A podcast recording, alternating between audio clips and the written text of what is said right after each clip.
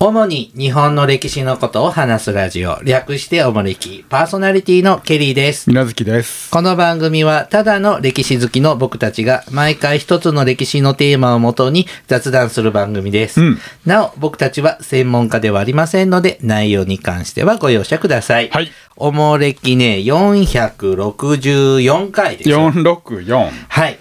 えっ、と、まずですね、はいえっ、と、おもれきから大切な重要なお知らせがえあります。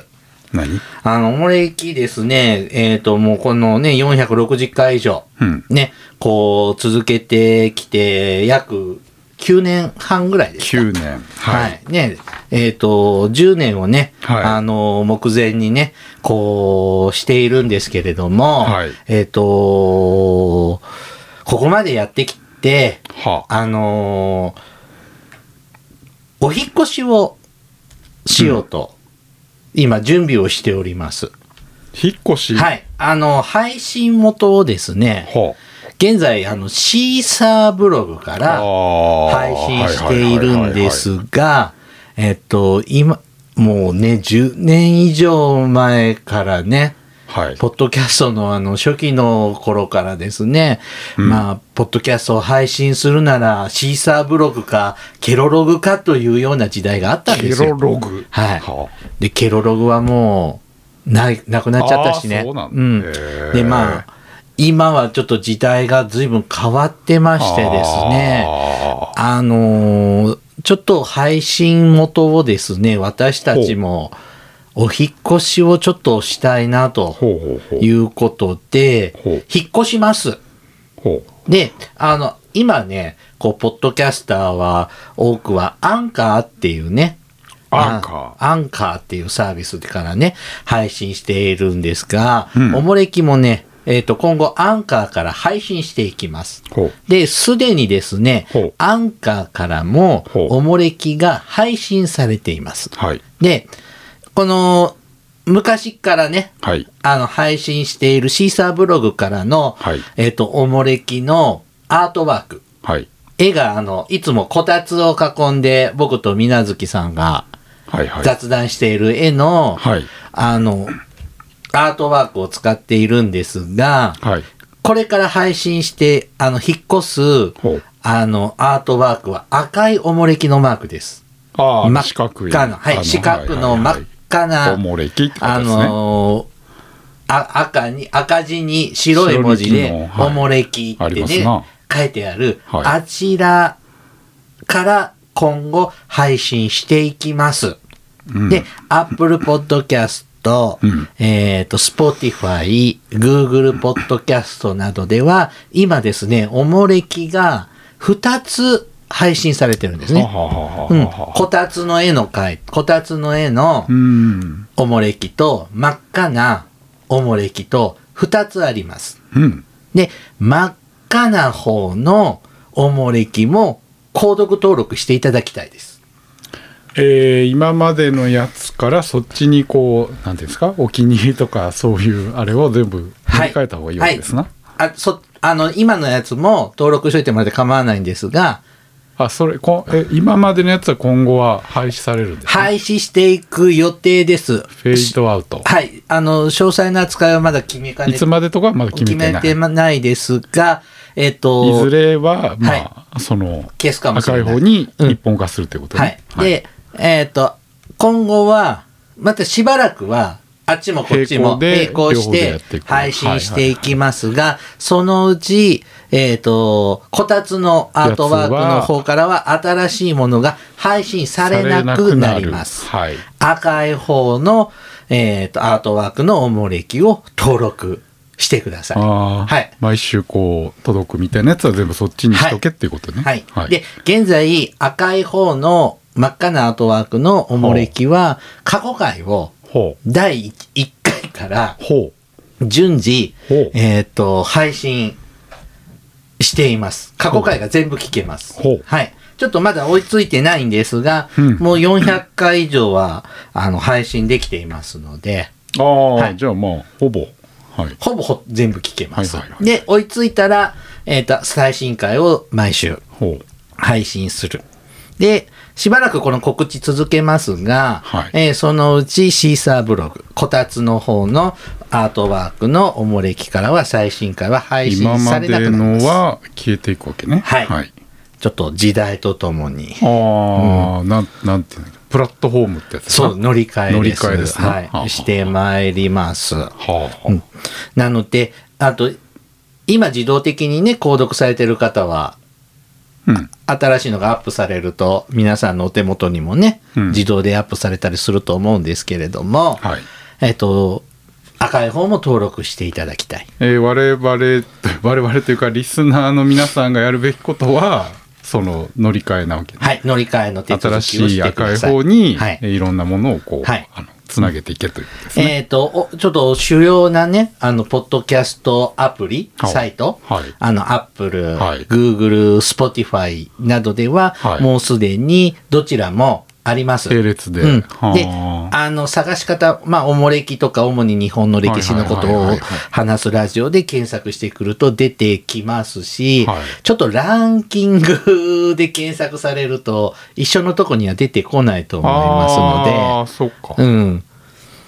はい。で、今までね、ちょっとツイッターの方では告知していたんですが、うんやっぱツイッターって全員、ね、見てらっしゃるわけじゃないしはいはいはいはい、えっと、おもれきは2000人ぐらいかな、フォロワーさんが。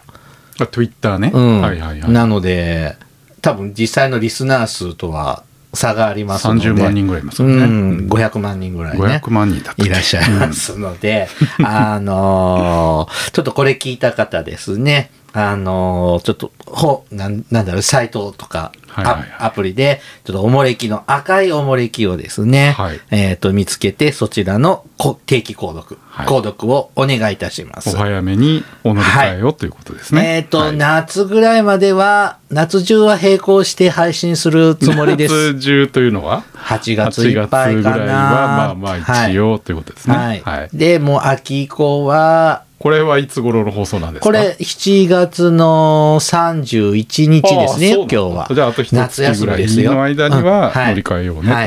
ははいい。。ちょっとしつこく、あの、今後も告知しますけどもひ、と手間、はい。お願いします。お願いいたします。時代ね。はいうんこのちょっポと そういうもんな。いや、ちょっとよくわかんないけど。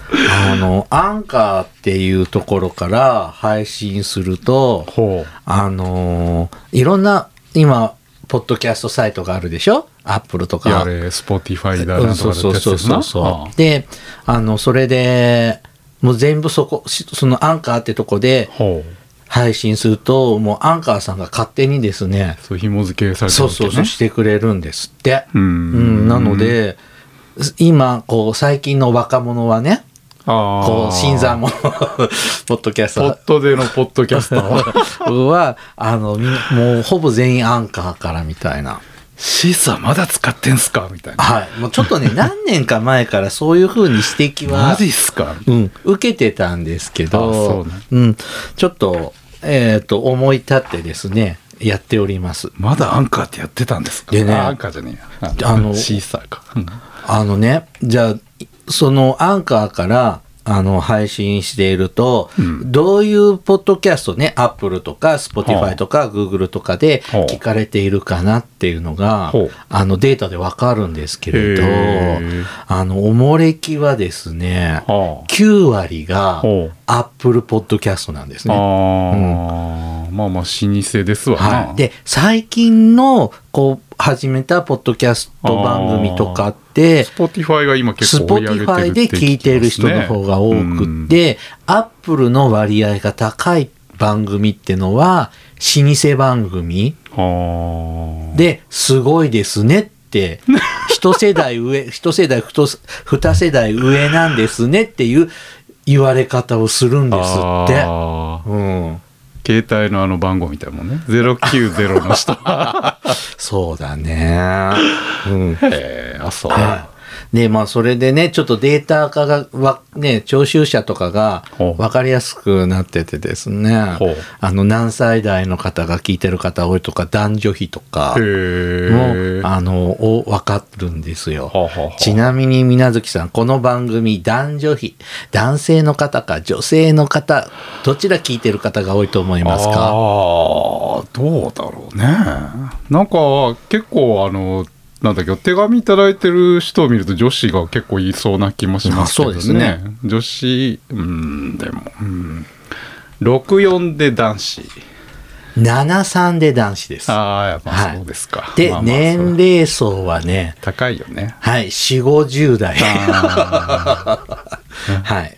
昭和に愛されるおもれきですね。昭和世代に愛される匂いがねおもれきですね。昭和の匂いしてますからねそうですね。 はい。若い人も聞いていただけたらなと思いいやます。 10代から小学生の皆さはいんもね、あのゼロではないんですよ。もちろんね、ね圧倒的に多いのは、えー、3、40、50代ですね。なるほどはい、うん大人の番組、おもれきそうですねですね。大人のはい。えー番組からのね、大事なお知らせでした。はいさて、今日はですね、なんやある女性を取り上げようある女性はい。 やらしいなはい。今回はね、今回取り上げる女性はね、前回はね、あの、前は竹姫とかね、あジュケーニさんとかね、あの、扱いました、取り上げましたが、はい今回はですね、ほう和宮さんを、工場和宮さんをね、幕末ですな、ちょっとピックアップしたいと、えっ、と、ネタを持ってまいりました。はいはい。えっ、と参考にしてますのはですね、はいえー天璋院篤姫と和宮、うん最後の大奥、はい鈴木由紀子さんうんがお書きになって、幻冬写真書から発刊されています。はいまあ、以前紹介した竹姫さんのことが書いてあった本、あー竹姫はプロローグだったんですが、まあ、和宮さんがね、メインですね。うんはい。で、もう一つ参考図書がですね、ほうえっ、と、和宮様乙女。あ御留ね御留ですかはいはいはい乙女も御留かな、えっ、と、鈴木沢子さんがお書きになってね、今、講談社から文庫本がうん出ております。うんはい。こちらの本も参考にしています。小説だよね小説です。ですよねはい。この、今日のネタをするために、この鈴木沢子の小説ほ、う一冊読みました。ほはい。えー今回ね、和宮さんの、うんえっ、と、お嫁に行くうんまでの話をううんします。うんはい。まあ、有名なうんエピソードですよね。家持ちのはい奥さんですねはいはいはい。和宮さんですね。はいえーどんな時代の人だったかというとですね、うんえっ、と、安政の大国の頃、はい1500 1858年ぐらいから安政の大国ですか。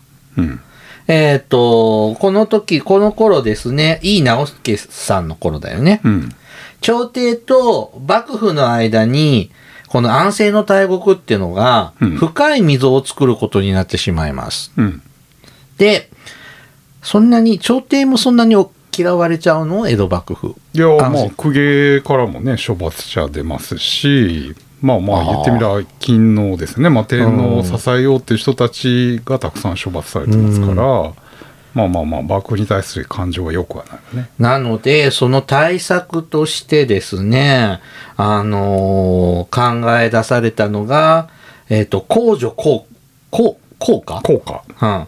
まあ、内親王さんを徳川家に、のお嫁に来てもらいましょうということですか。うん。で、徳川家持の御台所に内親王さんを迎えて、内親王じゃなくてもいいのか。公女ってことは。うんまあ皇族女性ですね。まあまあまあまあ皇族のねしかるべき女性をということをですね。迎えて、朝廷と幕府が一体であることをうん内外に示して、朝廷を取り巻く反幕の機運を抑えたいなという狙いがあったそうです。うんで、家持が将軍に就任して間もない頃の安政5年、うん。井伊直弼の腹心である長野修繕。修繕変わった名前ですね、うん、まあまあまあ。ご飯みたいな名前ですねまあもともと、まあそういうとこですけどあそうな いやいのや台所係なのでまあ配膳朝係廷のもともとそういうお食事を用意するところが修繕料って言ってそこの人なのいや人だだからうんなんとかの神みたいな感じでそのあー名前をいあただいてるだけ本名じゃないの本名っていうか太郎とまかあま次あ郎とまあまあかそうそうそういうのじゃないんだ、うんはい長野修善と九条家の島田左近はいあれ島田左近って戦国時代の人じゃないの島左近でしょああそうだ、うんあ田んぼが入るか入らないかだ違いますねはいうんしえっ、と九条家は五石家だねそうですね五石家のし九条家様の、えー、と島田左近のの間で貢ぎが交わされ井伊直弼も同意していたそうですうんこんななんかトップクラスの話し合いじゃないのねうんいやまあまあだから地ならしでしょあーまあ、お互いのまずはその下っ端同士が喋って、まあ一応 OK が取れた時点でまあ最後じゃああー偉い人同士があって OK みたいな感じでしょ晩延元年うん1860年に桜田門外の変が起こりますはいその桜田門外の変の直後の3月ですね、うん失墜した幕府の威信を回復し、反、反幕府勢力を抑えるため、うん公助効果うんが切り札になってきます。うんで、井伊直弼の後を継いだ老中安藤正信さうんんは、後部1話はいを実現して、危機的政局を乗り切ろうとします。はい井伊直弼って、もちろん有名ですけど、うん安藤正信さんって、なんか大河ドラマでもちょろっと出てくるぐらいだよ安ね。藤信正でしょ信正ですか、うん失礼いたしました。はい安藤正信じゃなく信正さん。はいあ安藤さんってあんまり知らない。ええなんで和宮効果では必ず出る人じゃないですか本当うんうん、でも、なんかドラマではそんなに活躍してる感じは坂。下門外の辺でこの後ほら坂下門外の辺っていう時にはあはあうん襲われるのは安藤ですよ、あ、そうですか。うんうんこいや本当は江戸幕府の中枢の人って大変ですな。まあ今でもそうですけどね、はい。で、誰をお嫁さんに来てもらおうかなうんっていうまだはず話で、和宮って決まってないんです。んで、第一候補として、うんはあ吹宮さん。吹宮ははい。富山の都に、貴族の貴族の木木ですね。はい吹宮さん。あこれ、孝明天皇の娘さそうですね、うんん。で、明治天皇のお姉ちゃんお姉ちゃんですね。で、えっ、と、この吹宮さんが候補に上がったんですけども、1歳で死んじゃってましたあー。死んじゃいました。生まれて間もなく、はい。なので、えっ、と、吹宮さん候補は亡くなりました。はいはい。続いてですね、上がったのが、年宮さん。年宮瓶って書く年ね。瓶ねはい。うんえっ、と、これ、任皇天皇。はいだから、孝明天皇のお父さん。お父さんですね任皇天皇の娘さんで、この晩延年間うんですね、晩延元年、1860年の時点で、32歳。 32かまあ、ちょっと、この頃としては、当まあ時とましてはまああ、おばさんですちょっとだいな。ぶいってますね、ううん年齢的にちょっときついよねって、家持さんって若いでしょうん、 20ぐらい離れてるの言い過ぎそうやいやそうじゃないねなので、うん、うんえーっと、ちょっと、年宮さんも無理かな。なるほどはい。ってことで、第3番目の候補として上がったのが、和宮です。妹さんですね、年宮の、うんはい。えーっと、任皇天皇さんの娘さんだね。うんで、家持さんとは同い年。はい。うん、です。で、えーっと、この和宮さん、はい高価3年、後が3年。はい。 1846年、ウルー5月10日生まれだそうです。だうん。からこの話が出た頃で、14歳ぐらい。そうですね、あー10代ですね。中学生ぐらいですね。はい。はい。で、和宮さんは、ゴン大納言、うん。橋本ひ、実久かな実さんさんの娘で、はい。えっ、と、つねこ常子さんっていう人がお母さんになります。うん。えっ、と、仁孝天皇の8番目の娘さんです。はい。で、孝明天皇とは、異母妹のか、はいはいはい異母兄弟。はい。兄さんと妹の関妹、係でおすね。母さんが違う妹はいね。はい。、で、和宮さんが、はい。生まれる直前、うん臨月の頃なのかね、うん常子さんが、うん。仁孝天皇が崩御しちゃいます。はいはいはい。、で、常子さんは出家して、うん。えっ、と、官業院官業員。になりました。うん。はい。で、和宮は、えっ、と、官業院の実家の橋本さん家でうん養育されます。うん。橋本さんって身分、まあまあ、お位の高いお公まあ家まさんあなそのう。ですね大納言ですからまああまあそまあっまかあそれなりのはい、うんで、この、勝宮さんが生まれた年の干支がですね、うん日の絵馬はいなんですって。なので、えっ、と、孝明天皇の配慮で、うん3歳の時に、皇下2年生まれにうん誕生日を変更しました。あははははすごい時代ですね、やっぱ。日の絵馬って良くないもんね。うん まあね、うんまあ最近はさすがにあまり言わなくなったけどね。 4年後来ますよ、日の絵馬。あー2026年日の絵馬ですよ。まあまあまあ女子のね、その出生率がん落ちるっていうそうか、ねそのわざとね、前後にって、もうでもそこまであんまりしないんじゃない日の絵馬生まれの人って会ったことあるいや、知らない。そう。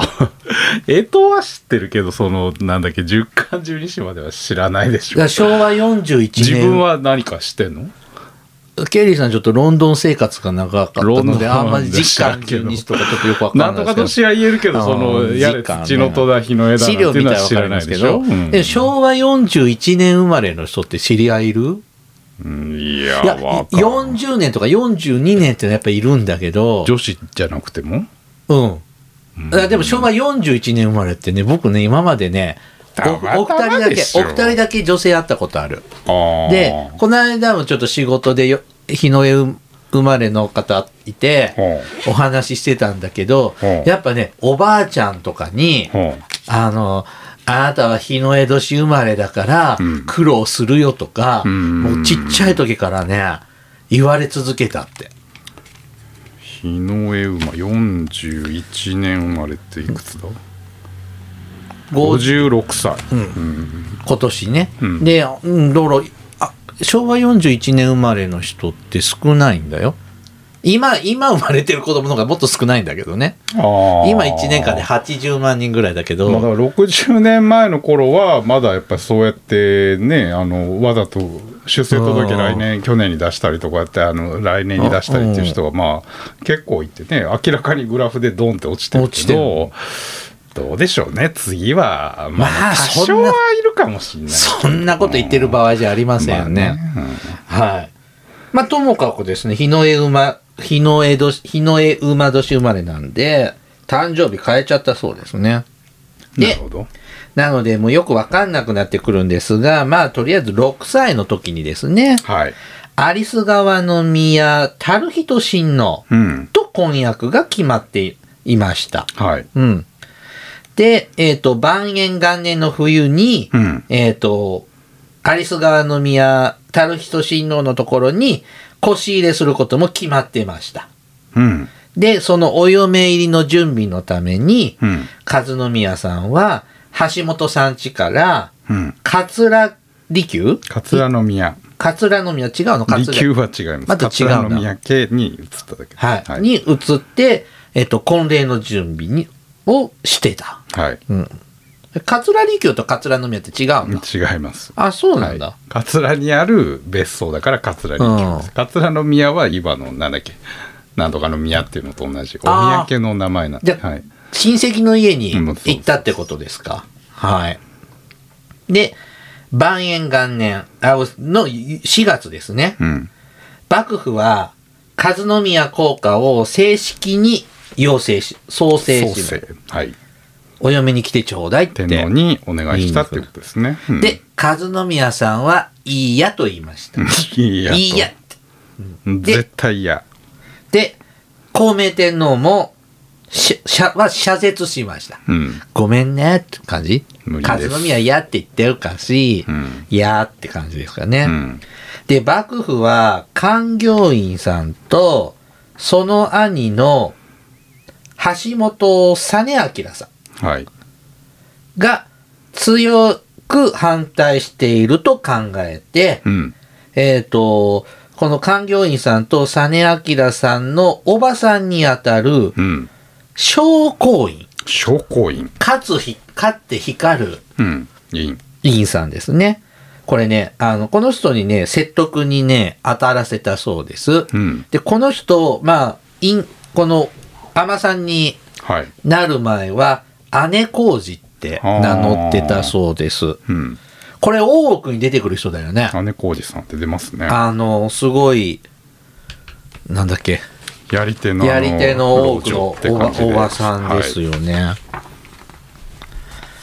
で、商工員さんの説得で、これわざわざ江戸から京都まで来るんだよね。でしょうねえっ、と、実明さんは折れます。うん。で、実明さんが今度、官業員さんたちを説得にうん。当たります。はい。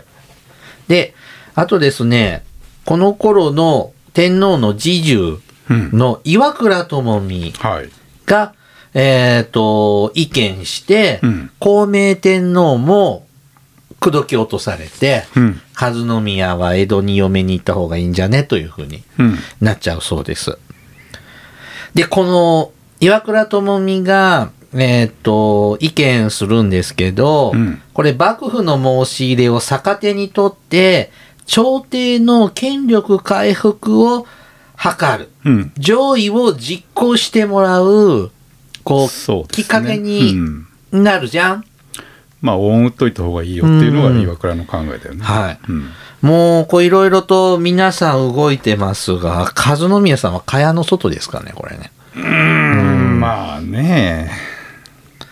まあ、この時代、うん。まあおよお嫁さん旦那さんってそう選べない時代だもんね恋愛結婚とかうんですけどね。まあ、よく言われますけど、この有栖川の宮とは結構お互い好き同士だったって言いますからね。あそう、んでもさこんなさ皇室の人って今もそうだけどさ、うんそんな自由にさいやもちろん自由恋愛ではないでしょうけふ不ど不まあ利でまやあってるまのああ何度かまああったんでしょうけどあねーそういう中で結構お互いがあの人いいなと思っててまあだってもう婚礼まで決まってたわけですからうんもうそれで納得して自分の腹の中に持ってるわけですからね。そうだよね13子だもんね、でいろいろ妄想膨らませてる時にういきなりこんな話来たらそりゃ嫌だわな。まあもちろんさそのちょっと結婚相手って決めてた人の話を無理やり破談させられてるっていうのもあるけどさ、うんなんかそのこういう和宮さんがさ江戸幕府江戸城にさ、うんお嫁に来てっていううんエピソードね、ドラマでもうんやってるけど、うんなんか関東に下ること自体が嫌みたいな。いやもちろんそうでしょう、うんそれもう文化も社会も違うわけだしそう、そういう違い、なんか、東東京で江戸なんてこう品の悪い、うん、こんな、ものの風の武士の町に行きたくないみたいなのでも、あ、そういうぶ価値観みたいなのもあるわけ。もちろんそれはより一層嫌な要素でしょうねもちろん引っぺがされるっていうのは一番嫌だし、そう例えば違う公家に行くとかならまああーしゃあないかみたいな感じだけどいや東京っていうかまあ江戸のねまあ一応武家の棟梁ですから、まあもちろん家としては立派な家ですけど、そうだよやねっぱり家風が明らかに違うしね、おそういうもんかね。いやそらだってそうでしょどうね今だってやっぱりパッと例えば関東にお嫁入りするとかって言えばそれなりのててねちょっとした文化が違うもんねなんかカルチャーショックはあるでしょうし、うんあるねよくあるよね、うんあのドリカムも歌ってたもんねあ ー恋く恋しくて憎らしい大阪みたいなそうですね、うんうん。だから、あ確かに、今と違って、昔の皇族の人って、うんそんなにお出かけもしないじゃんね、予想の京都いや以外。出ないいですよ、ねまあ、9 99%御所から出ることはないですよだよね、せめて、まあ、京平安京の中ぐらいいでやしょ。まずないない皇族は、うんそれが、むっちゃ遠いと関東までってのは、うんまあ一生に一回の旅行でしょうねおー聞いたことないもんね。あんまりその皇族の人が。まあまあ歴代の将軍の中ではね公家設計とか摂関系とか工場が行くっていうケースはないわけでもないけど、そんなにいっぱいあるわけじゃないじゃない、まあまあそうですけどね、うんあの、ほら、その、ご設計の娘さんとかが、うんあの、お嫁に行く話っていっぱいあるじゃん。うんこの絵さんからとかね。皇室、皇族っていうとちょっとまた格が違うから。うんうん。まあ、秀忠の娘なんかね逆にあ行き将まし軍たけかどら、ねね天皇家に入るとかっていう場合もありますけど、それはだって徳川家にとって、まあだったこれも同じことでしょ、まあこれはもうあくまで天皇まあまあね家からすれそば、うですよね天皇家というか朝廷からすれば、うん。あんたが言ってくれればって話でそうだねでみんな説得しに来るわけでしょ、そりゃ嫌ですよさあ、和宮さんね、どうやってね、あの、お嫁に行くことを決断するのか。うんそれはちょっと時間がなくなっちゃったえ終わりうん。ちょっとあの前半のあの話が多くなっちゃって、ちょっと今日はここまでにして、ほうちょっと続きは次回させていただきましょう。はーいはい。では、お便り参ります。手紙はい。えー、とんかつキャベツさんからいただきました。とんかつキャベツはい。はいいつも楽しく聞いています。え家内の実家は福岡県大牟田市の三井家にあ三り、三井家井家にあり、三井家王冠王冠に面しています。はい何ですかこれ。あの、蓋のことですか王冠ああ瓶のうん。字が違うね、王冠はどどあの街道ってことですね道あー、三池に行く道あ、そういうことなんだ。三池街道みたいな意味ですね、は三い、池王冠は、筑後と肥後をつなぐ古い街道の一つで、うん図書館で見た日本の古街道、古街古街道的な、えー本によれば、は奈良時代からあったようです。あうん古い街道だけに、三池の町は良い立地で、非常になだらかな尾根筋をに沿って発展したようです。うん江戸時代には柳川藩柳川柳川藩、かっこ立花家立花の市販の三池藩一万石ができましたが、うん古い三池の町に続く南側の低地に町屋が並び、うんその東側のわずかに高いところに武家屋敷や陣屋ができました。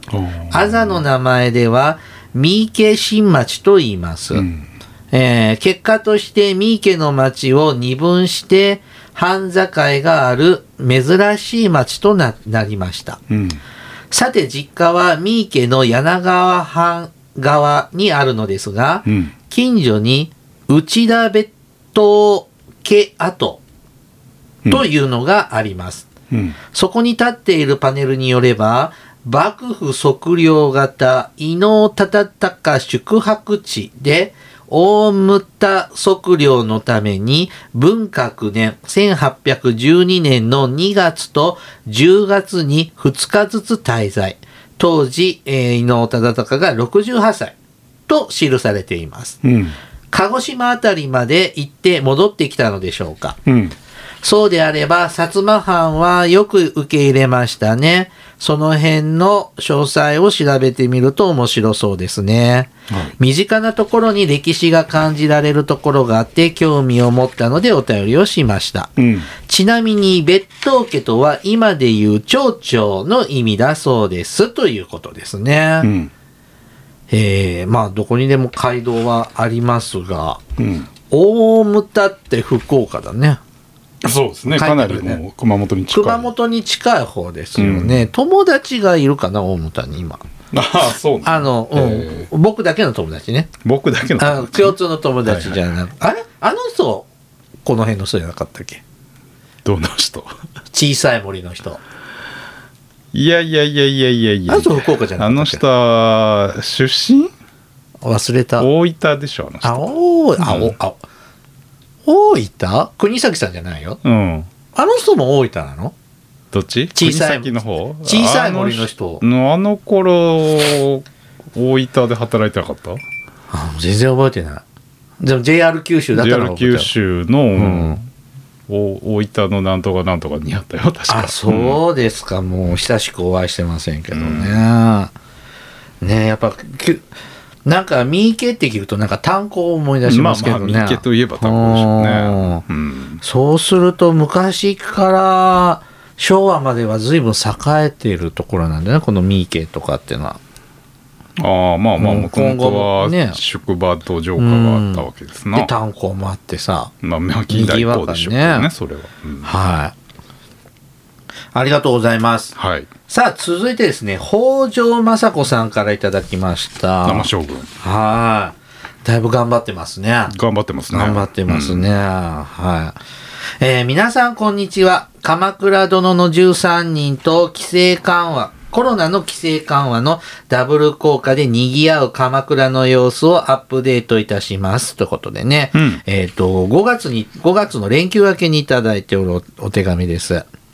えーお寺や史跡をはじめ、町中郊外の公園にまで鎌倉殿の13人プラス武将名という上りと、えーこの近くにゆかりの地がありますという2種類の上りがあちこちに立っています。うん、うん街中を行き交うタクシーのドアには13人の武将のキャラがプリントされていて結構目に入っています。うん今は新緑が綺麗で、今後はいよいよ、えー、アジサイのシーズンですので、ますます混雑が予想されます。うん2019年の台風以来、一部が閉鎖されていた、なんていうのこれ、天園のうんどこどこ天園ハンハイキングコースの全面開通をされたり、うん修学旅行の団体もすごく増えました。うんもともと鎌倉ファンにとっては敬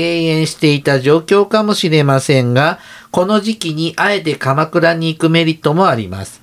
それは草ぼうぼうの史跡がきれいにさ整備されていることです。うん頼朝公の墓の隣にある北条義時の法華堂跡も以前は地味で不気味な場所でしたが、現在は法華堂 AR というアプリをスマホでダウンロードすると、その場で法華堂を再現して建物の中に入る体験もできます。うんまた、北条氏そのものに興味のある方は、ぜひ北条常磐邸跡、時は時邸は跡、ですねうん時は邸跡を訪ねてください。うんえー鎌倉駅西口から徒歩20分程度に、時はという地区の小屋湖、谷の戸って書いて、屋湖うんおよび丘陵地帯の歴代、丘陵地帯に歴代の北条氏の別邸が置かれ、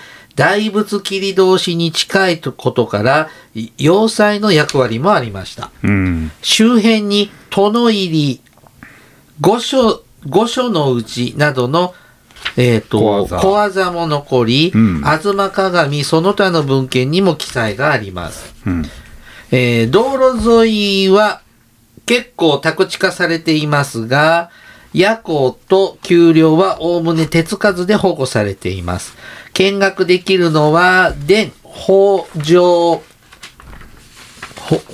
ほ北条政村政村政村邸跡の平場はいと、伝北条義政邸跡のうん平場です。はいここも普段は草ぼうぼうですが、現在は道沿いも平場も、邸宅跡と櫓のある上段の平場もこまめに草が草が刈られてあります。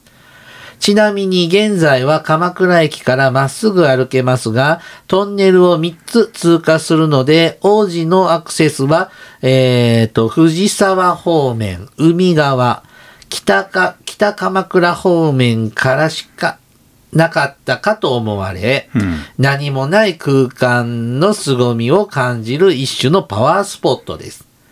これらの史跡、切り通し、ハイキングコースコースを訪ねる方は、足元はぜひトレッキングシューズをおすすめします。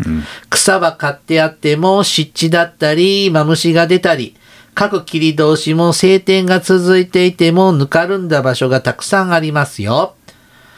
はい。ということでね、いただきました。はい鎌倉レポートですね。うんねえ、まあ、今もね、あの、大河ドラマでも鎌倉の街がこんなに賑わってきたみたいな、なんか街の様子っちゅうの、まあ、CG で映ってたりね、こう、してますけどね。まあ、ま今あ、までだったら結構まあ地味なスポットが今うん整備されてるわけね。でギュッて鎌倉って、うん、ちょっとそんな京都とかと比べると、うんちっちゃなエリアだから、そうね濃縮してますよね、うん鎌倉時代がね。うん、やっぱ人多いか。うんね、こう周辺部ってまああんま行かないからねこうんのなんていうのその山のとこってねこうどうしても真ん中の なんだっけ鶴岡八幡宮とかね,、まあそこ行きますねあっちの大仏さんとかの方には行っちゃうけどあと、お金洗うとこ。あ銭洗い弁天、うん、あとさ、昔、それ江ノ島でしょであれ、江ノ島だっけ、まあまあちょい横でしょ、うんなんかさ、前も喋ったような気がするけどさ、あのーは山掘ってトンネルの中と、なんちゅうの、洞窟みたいなとこ通って、なんかほう、いろんなほっとけさんに会えるの、なんかみんなで行かなかったええいや、みんなで行った。だっけあの鎌倉、みんなで行った時。でさ、はあ、あのーちょっと、ほら、ちょっとナンパしたいような子がさ、あの、こっちですよ、危険ですよとか、こう、いやなん だ微妙な話はやめなさい、うんそうですそれねはいえ、でも行かなかった、その、なんか、いやどっかのお寺いいでしょの、銭洗い弁天もそれこそちょっと薄暗い洞窟みたいな違う違う、鎌倉の、なんか、大仏とか行った多し分トンネル通ったら多分ほら四国88カ所巡ったようなさあーなんか地獄巡りみたいなのなんかうんいやーちょっと印象になあいな本当ですか、なんかなんか行ったのは覚えてるんですけどねあそうはいはいまだまだね鎌倉盛り上がってますからねまあまあまだね、うん半年ありますからねあれ北条義時さんってさ、うんあのドラマ見てるとさ、うん壇の浦に行ったりさ、うん平泉に行ったりさ、あーずあっちこっちさ鎌倉殿に言われてさ、うん行ってるけど本当にあんなにあちこち行ってたのあの人いやまあ行ってますけどね朝廷とのやり取りとかいろいろありますから、ね、そうじゃあ結残って構ますよ全国あちこちまあまあ西将に東に軍がねひょいひょい行けないからまあ、まあその辺そうですのねメッセンジャー的なとこあったんでしょうな、うんねなんかね頑張ってますけどねってますちょっと荒垣結衣急に交番なんかいなくなっちゃってあーこんな終わり方って思いましたおねーって感じしたね、うん自己司会みたいな、うん、でもまたなんかさあれさ遺体見つかってないでしょあーだって記憶とかななとなくして言っちゃったね出てくるんじゃない下流で のうん流れ着いてそう。で、なんか朝廷側にいたりさ、あーなんかあーましてそうじゃ ないそう真田丸の時もそうじゃん。あのあ、ーはいはいはい雪村のお姉ちゃんはいがはいはい崖から落ちて記憶なくして、出雲の国のとこにいたじゃあんー。三谷作品ですか、うんはちょっとありそうじゃんなるほどねああまあまあ確かにねやっぱ死なないでしょ荒垣結衣は。荒垣は八重死にさんはませんよ死なないでしょ多分一番最後まで生き抜くと思どわうでないしょうね、うんはい。はい、お便りありがとうございました。じゃあ今日はね、ここまでね。うんおもれきではですね、リスナーの皆様、皆様からのお便りを募集しています。あの時代に行ってみたい、あの人に会いたい、おすすめの歴史漫画や歴史小説、大河ドラマなど歴史ドラマや映画の思い出や感想、戦争の体験談など、いろいろとお便りテーマがあります。えー詳細はおもれきのブログをご覧ください。今はまだ見られますよ。はいはい。番組へのお便りは、E メールまたは Twitter のダイレクトメールでお送りください。メールアドレスは、おもれき2013、アットマーク gmail.com。Twitter はひらがなでおもれきと検索してください。はいそしてですね、おもれきグッズがあります。んはい。えーっと、グッズに関してはですね、えーっと、おもれき .com はでい検索していただくと出てきますので、まだまだありますよ、はいグッズは。磁石も少なくないどうでしょうね、そこにありますけど。ああー、はい。はい。最近またちょっと注文増えましたね。あーなんかちらちうんらいただいてますね。はい。はい。あの、ぜひ、ご協力を、あの、活動費になりますので、そうで私すたちの、ぜひご協力お願いいたします。はい。ではまた、ポッドキャストでお会いいたしましょう。さようなら。さよなら。